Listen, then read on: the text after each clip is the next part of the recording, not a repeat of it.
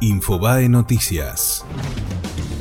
Contundente triunfo de Gustavo Bordet en las Paso Entrerrianas. El gobernador, que logró el respaldo de todo el arco peronista provincial, superó a Cambiemos por casi 25 puntos y se encamina cómodamente hacia su reelección. Es un nuevo traspié para el gobierno nacional tras los embates sufridos en Neuquén, San Juan, Río Negro y Chubut.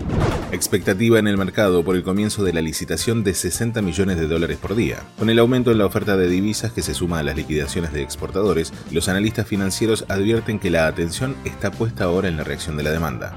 Argentina perdió por goleada con Ecuador, pero igual se consagró campeón en el Sudamericano Sub-17. El equipo que conduce Pablo Aymar ganaba con un tanto de Matías Palacios, pero los ecuatorianos lo dieron vuelta por 4 a 1 y se clasificaron al Mundial. La albiceleste, también con el pasaje a la Copa del Mundo, logró el título por poseer un gol más que Chile. Mataron al único detenido por el crimen de Araceli Fulles. Darío Badaraco fue atacado el pasado 8 de abril a golpes y quemado con agua hirviendo por otros dos internos en un presunto ajuste de cuentas carcelario. Se encontraba internado desde ese momento en el hospital de Olavarría donde murió a raíz de las heridas.